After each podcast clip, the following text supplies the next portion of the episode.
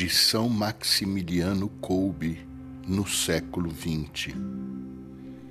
A Divina Escritura resumiu a longa permanência de Jesus em Nazaré com estas palavras: E era-lhes submisso.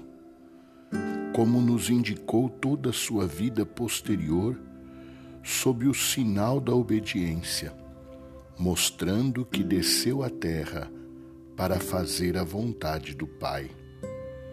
Amemos por isso, amemos sumamente o amantíssimo Pai Celeste, e deste amor seja a prova a nossa obediência, exercida em grau supremo, quando nos exige o sacrifício da própria vontade.